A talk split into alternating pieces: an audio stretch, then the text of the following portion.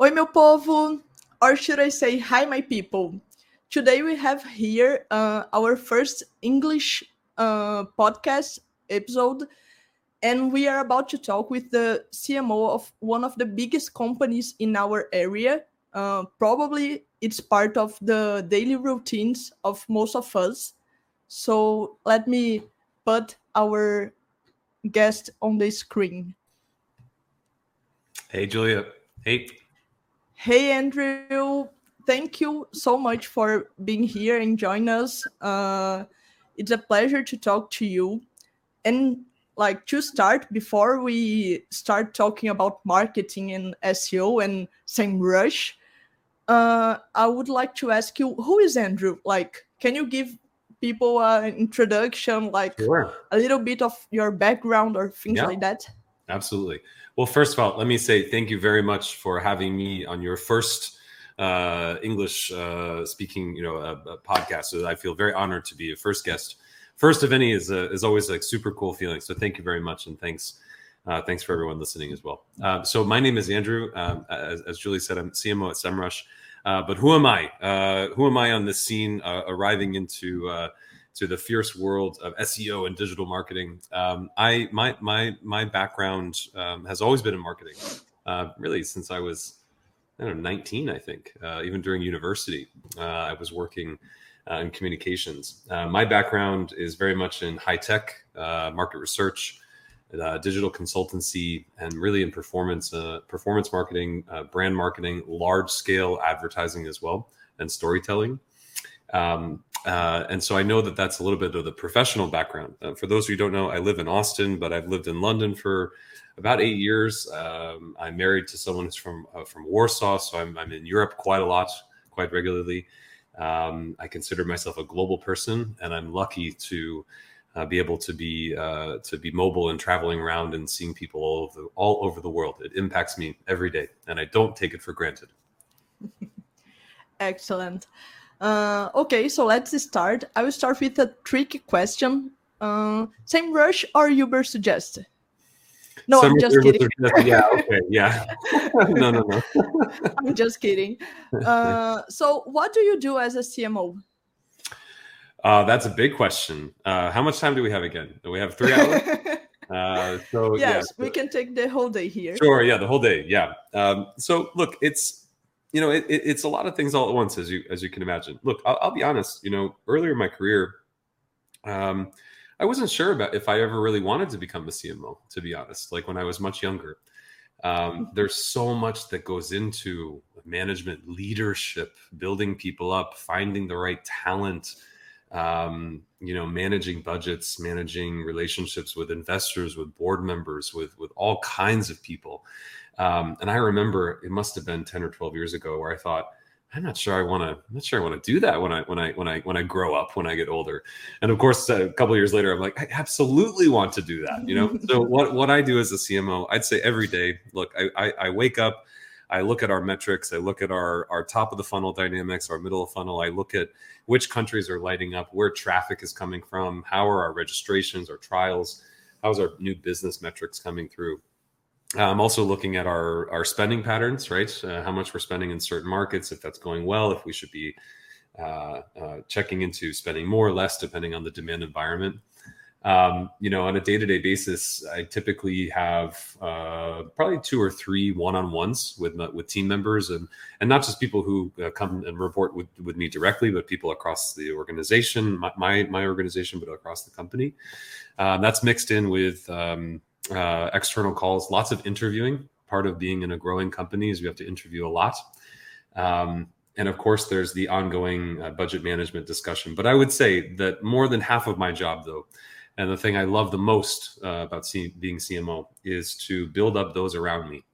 I take it very seriously people's careers, people's time, how, how people develop, uh, how to challenge people respectfully so that they know that there's uh, just a little bit more above what they can see that they're capable of. Uh, so this is um, this is some of the things that I do on a daily basis. Some.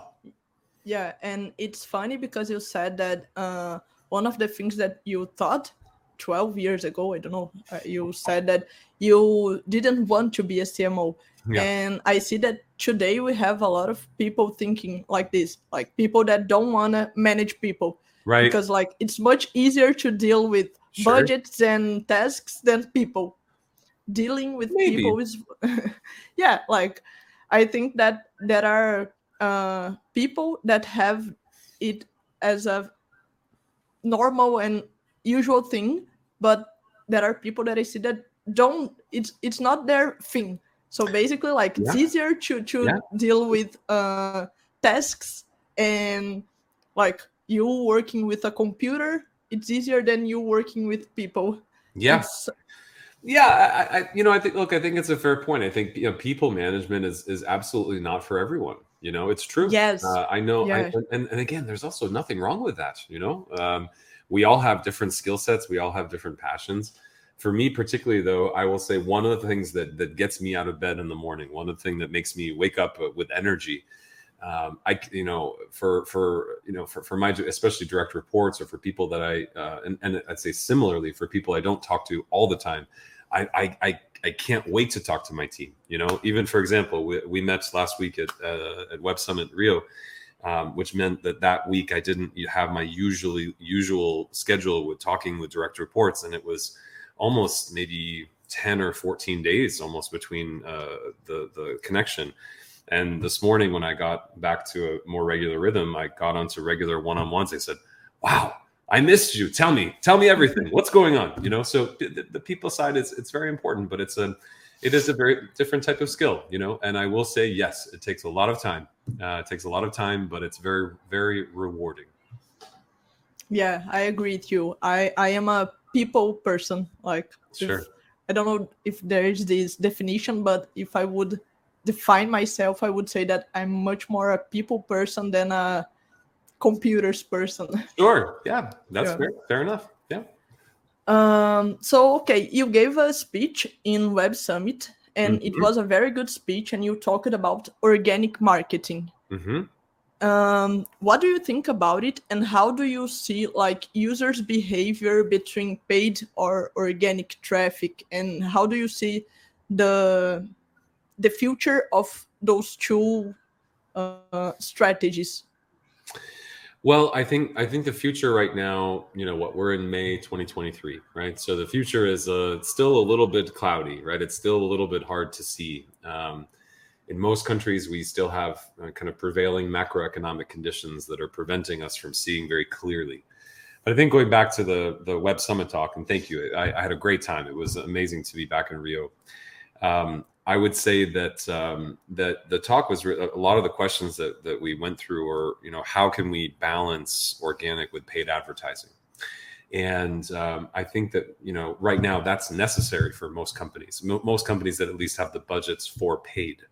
Uh, in, in some verticals, demand is decreasing, so it wouldn't make sense to pay uh, for advertising if you're not going to get get it back or, or to buy that traffic effectively. I think that um, look, I'm a, I'm a big fan. Obviously, uh, being part of SEMrush, I'm a, I'm a huge fan also of, of organic. Uh, absolutely, I must have you know uh, nine different tattoos. I'm, I'm just kidding. Uh, of, of, but, uh, but but but it is true that the um, that the importance and the long tail, the long term motion for organic, in my view, is just absolutely the biggest payoff. You know, I'll give you an idea that uh, even at SEMrush, it was last May in 2022 that we started to see some of our, our organic channels starting to stall a little bit. And I was kind of wondering what's going on there. And uh, met with our our, our head of uh, our director of, of, organic search and said, "Look, what, what do we need to turn things around?" And the answer is, we need investment. We need we need money, resource to be able to do this. So we made that decision. And you know what? Uh, just just six to eight months later, which in my in my view is still relatively short term, we see uh, in Q1 just this last quarter before us uh, that we're we're well ahead of plan, right? And this is an excellent position to be in right now because we we need to slow on our paid side.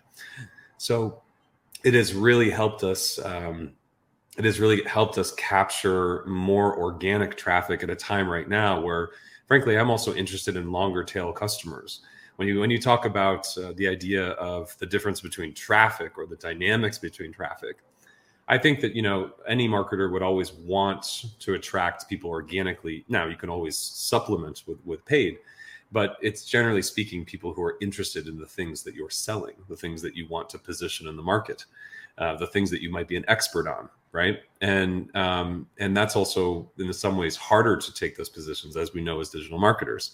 So I think if you're asking me, you know, uh, how do we see users' behavior? I think that you know it's a safe bet to say that that typically behavior from organic traffic is is a lot more rich, uh, both in interest and stickiness. Right, people who are interested in your content, maybe even what you're selling. Hopefully, I think paid is paid is mm-hmm. is you know can be depending on your product or your service can be much more exploratory. Right, you could be reaching into new audiences. And we did this as a company last year. You know, we invested significantly in new styles of paid campaigns, also organic, um, and that was really in an effort to reach new audiences. Whether or not they would stick with us was a different question because they just came to SEMrush, they just heard about us for the first time. Um, you know, the behavior dynamics of those users is a different profile for sure. And I still recommend, especially now, especially as we position for economic recovery, well, that, whether that's in the autumn of this year, sorry, in September, October of this year, or or, or later um, my advice as i talk with customers every day is to position how position yourself now or make the investments now for how you would like to be positioned for economic recovery yes and it's uh, crazy to think about it because here in brazil the behavior is totally different uh, mm-hmm. market marketers in general here spend this amount in paid and this amount in organic sure. and like uh, and the thing you said for me it makes a lot of sense like organic is to build a community and to build uh, mm-hmm. connections with people that already can think about your product but maybe they don't know you and like they have a problem and you can solve and be part of the the process of defining the solution for this problem and with paid usually i use it as well like um, I try to find new people to get to know me. But like in my strategies, of course, I am from SEO. I, I wouldn't say anything different here. But like in my strategies, I always see that SEO is a long term strategy. Yep. Um, and paid is something that we should do like to explore.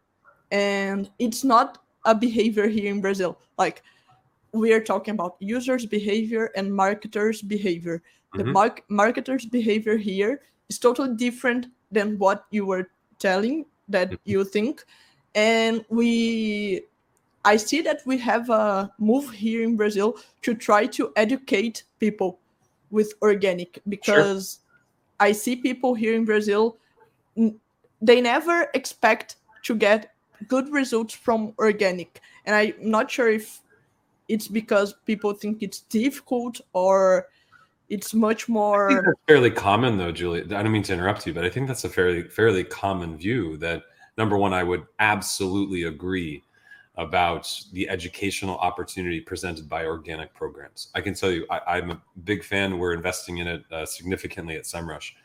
The idea of educating people who are searching for for the stuff of what you do as a business is a prime opportunity to educate to grab that audience and educate them. Um, you know you could you could argue also that paid is if you if you do it correctly you could argue that paid could be the one that kind of closes the deal right? That that puts things right in front of of, of consumers of users. Um, but i i agree with the idea that it i mean it is harder. Of course it is. It's longer. It takes longer. Um, but it's also the most economical. It's the most it delivers the most roi not everybody especially in, in these economies not everybody has has money laying around to to spend on on display or video right? Uh, or, or or even search you know uh, it, it costs money. Yeah but like the the return is much faster. So like it's it okay for me if i spend uh 100 and i get 200 sure. Now because i need now 100 of uh mm-hmm. like i will i will spend 100 i will get 200 so i will receive 100 like a i don't know how can i say no, I got the you. I got you. Profit, the yeah. profit. Yeah, yeah, the return. Yeah, I, yes, yeah. the return. Yeah, exa- exactly. So here, people think this way, uh, but I'm like, okay your company will be on the market for one month or like for yeah a decade like you can't you can't think for like receiving the money of what you are doing now you can think in Mhm. like some time and Yep. it's very uh, common here in brazil um, yeah and one of the biggest uh, challenges i see people in marketing having is to allocate budgets and it's part of what we were talking about Yeah. before. And we have like paid and organic and social and like a lot of strategies. And how do you split as you as a cmo you are the, the responsible for this dilemma? Yeah. Uh, and i imagine like that it's difficult to define it i can imagine like can i'm not a cmo but yeah I, I think that this is this could be a problem Mm-hmm. and how do you do it and how do you measure it Yep. So, so first of all, y- you start with the measurement, right? Uh, number one, we we need to understand our attribution. Uh, there's plenty of different frameworks that that you can use either off the shelf or you can make your own marketing attribution. Um, the the biggest and most important thing when you're deciding budgets is you need to invest in where you are getting the best value for your spend, and that's a mix. But again, mix between organic and paid. Uh, it's a mix between brand as well. And um, and that's not always easy. You know i think especially when you have a difficult difficult operating environment like now macro it can be tricky you know? Maybe you're maybe you're a little bit behind plan so you want to pay a little bit more to to pay your way out of that problem. But i'm not sure right now julia that it would work right? Uh, in a in a normal economic conditions you put a dollar in you get two out maybe. It's not it's not the case right now. Uh, so i would say that you know number one you've got to be able to measure you know, in order to answer the question of how to allocate you have to have measurements in place already. You need to understand how your channels are behaving already. Uh, so if you don't have that you need to start right away with attribution. The next is after a certain period of time ideally it's a year ideally you know you can understand dynamics of how your channels are functioning and operating. And then you can start to model well if we put in x amount of money into these paid channels maybe it's paid paid search brand maybe it's paid search non-brand maybe it's paid video paid display whatever it is um, paid social you can model and, and, and anticipate according to a, a respective coefficient of what you're seeing already what you might get back. And you can do the same thing with organic traffic right? You can do the same thing with with other channels that you have in your mix. Um, so allocating budget eventually is not actually that difficult. Eventually because if you have when you have the measurement in place you have the inputs and outputs in place uh, at the end of the day it is very uh, it, it can be predictable. It can be okay does it help Uh, do you think it's simple complicated i don't know You Yes. tell me. as you say I, I am like okay it's simple i'll do it right now yeah But- easy yeah okay next I'm try- question I'm trying, well, I'm trying to give like the, the the the straight answer that you know. Of course, there's a a million different discussions of Are you sure about this? What if we do this program?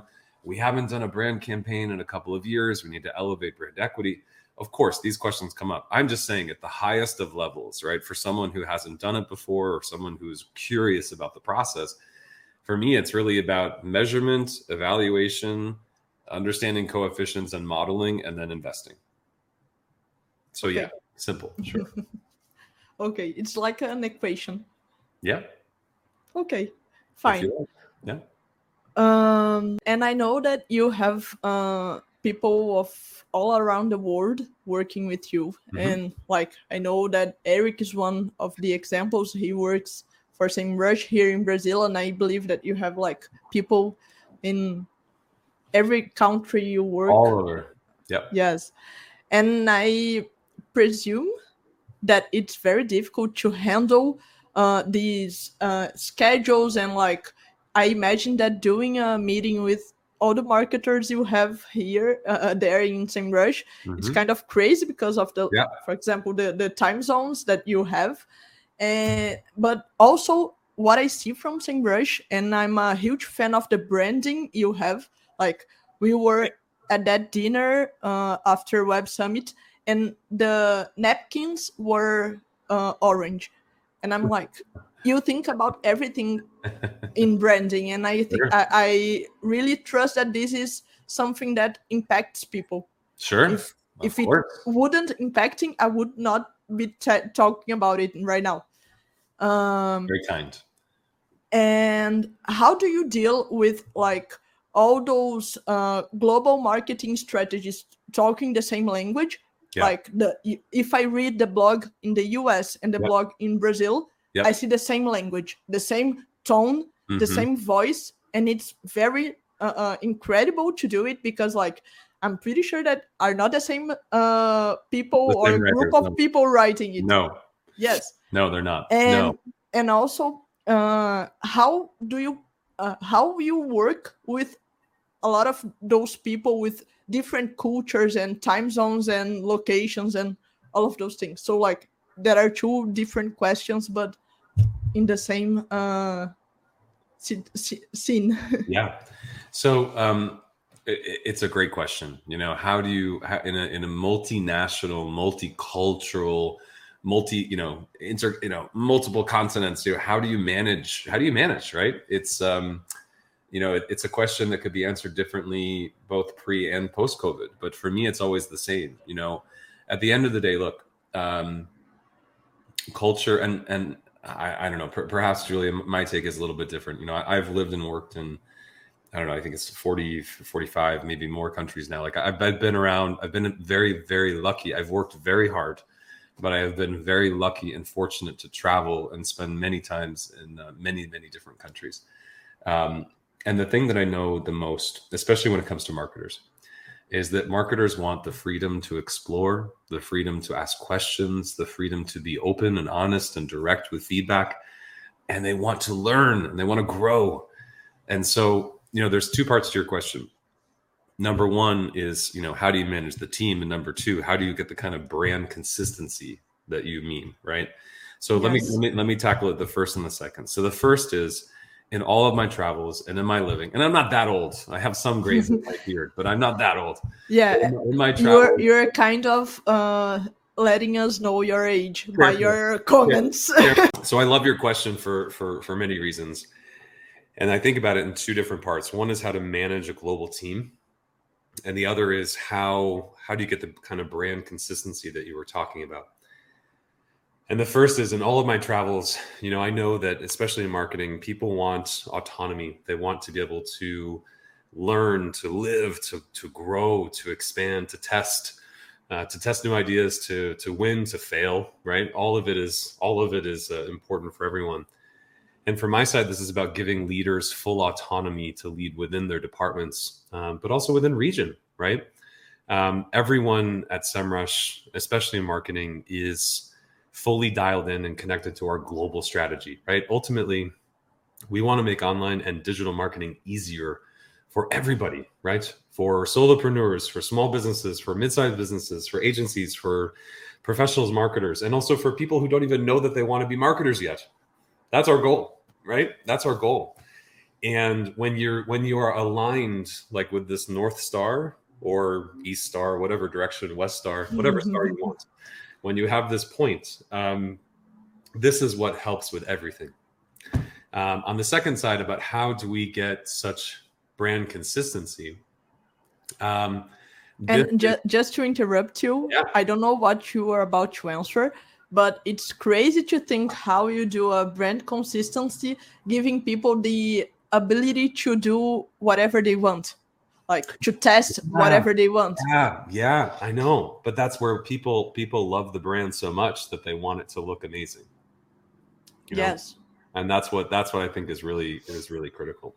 So you know, it, it's it's great that you notice that detail of the the napkin or this or that, um, but it, it's all connected. You know, Eric, especially in Brazil, you know, it's so it's it's almost personal for him. You know, uh, SEMrush is so important uh, with with with and our customers uh, throughout. So it's just tremendous to see that consistency globally. Yeah. Yes, and I really think that, that this is one of the most incredible things you can do. Like I'm I'm I know that you have a lot of things on your plate with the educational part and all of those things that you do. Like I was talking to Eric that one of those things that I see that you educated the market is about the search intent. Like Yeah. it was something that it always existed, but we started talking much more about it uh, in the moment you added the search intent with the keywords in the keyword magic tool. So like you are very concerned with educating people, but also like you do it on a very specific way. Um, yes, and I see that like it's very impressive what you do. Like it's not about the napkin or it's not about the the images or the color or something like that. It's the way that people communicate. So like I see um and it's very funny because I met you and I was with Eric in the same day and I talked to both of you about culture in Yes. that day and you two gave me the exactly same answer and I was like really? yes like you two think about culture in SEMrush the same way Yeah. and like i'm pretty sure you didn't uh go No. through eric and said hey if she asks about culture It's please really- it- answer this it's really interesting because I you didn't tell me that. Yeah, that's really cool. I love that. I love that. yes Yeah. But that that's that's like strong uh strong company culture. You know, it's like when people when when it really matters, you know, and I think that is something if I can be honest, I think that's something that's very unique about SEMrush, you know, that that yes. we all we we do have those values we live them every day and at the end of the day you know like i said before we, we're clear on our mission but like also we're we're marketers. We we just want to make stuff. We want to make things. We want we want to find find uh, success. We want to learn how to get there by failing it's a it's a huge process right? But it uh, takes guts you know? Yes and like getting back to the question we did before uh it's crazy because you can't measure the impact of it but like you can't measure in roi but you can measure when you talk to people and see the power of the brand. Like Yeah. i'm absolutely. Yeah. So this is another kind of things that i see that you believe as marketers in SEMrush, and Yep. i see that people in marketing usually don't see the value because they don't know how to measure it but it's Fair. very important to have on a company yep i agree um okay it's a pleasure talking to you but unfortunately we will uh, have to log off in a few Okay. minutes okay okay uh, so let's do the uh, last question. And Right. Since you are the CMO of SEMrush, I'd like some spoilers. So Oh. what? so what do you see in the future, or even better, what can we expect in the future, like in the next months? I don't know, like any news updates, spoilers discounts, I, I, coupons. no, no. I'm kidding. No, you don't need discounts and coupons for value, baby. You know, for value, right? For for helping us market better. Uh, look, spoilers. That's a tr- that's a tough one, right? We're we're public companies, so I have to be careful about what we can say. I would say that um, I would say that there's a lot going on with our app center. Um, we have more than 50 apps there now. This is a move to expand our offers to marketers all over the world. Uh, sometimes marketers of very small businesses and even large businesses have uh, one or two things that they have to do really well. They don't necessarily need uh, tons of tools. App Center is going to be a really great play for people, uh, for people in our community and people who are new to our community. Uh, I encourage everyone to check that out. There's, there's, there are many spoilers to come, I think, for the App Center uh, or platform, what we call.